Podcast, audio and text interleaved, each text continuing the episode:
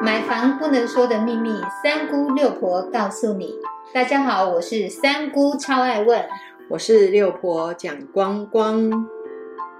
买房一百问，第五十九问：房市会有低点出现吗？针对房市有低点出现吗这个问题，我们一起来听一听六婆的解说。你永远也没有办法了解房市的第一点会出现在什么时候。很多人还没有买房子，然后一直担心买了房子之后会不会跌，会不会崩盘？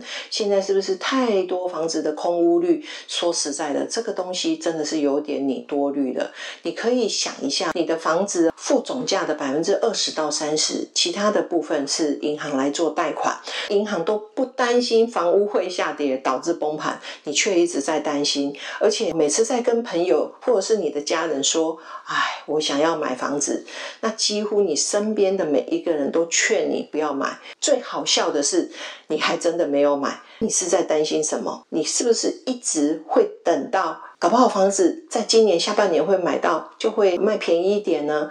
请大家打消这个念头，没有，真的没有。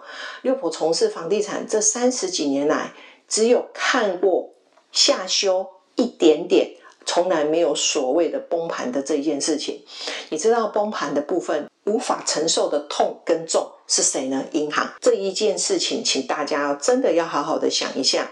那六婆来举一个例子哦，股票啦、外币呀、基金呢、期货啊，这些都是有高有低。今天也许是股票大跌，那过两天就是大涨。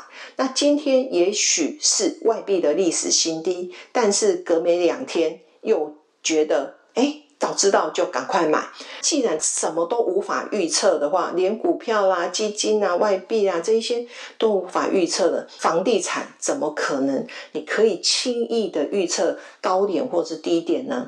再来呢，六婆要提醒大家，不要在台湾就用台湾的角度来看台湾的房地产。六婆会建议用国际的角度来看台湾，所以呢，产业经济。都是环环相扣的。然后在二零零八年的金融海啸的时候，有几个人敢买房地产？在那个时候有买敢出手的人。六婆想要跟大家讲，现在的房价几乎都涨了一倍以上。如果在整个有这样子相同的金融海啸的一个状况之下呢，反而是要逆向的购入。但是你有没有准备好？你如果没有准备好，你怎么样可以有获利？你还是在等低点吗？如果你是自住，那就不要管市场怎么样，买得起、付得起，那么就进场，在等那个花都已经谢了。在低点的时候，你真的可以预测得到吗？六婆可以跟大家讲，目前真的没有人可以预测到低点，所以请大家准备好就进场吧。有记清楚六婆的说明了吗？如果你有自住的需求，那现在就不要管房市的市场的高低走向了，赶快进场去买吧。谢谢您的收听。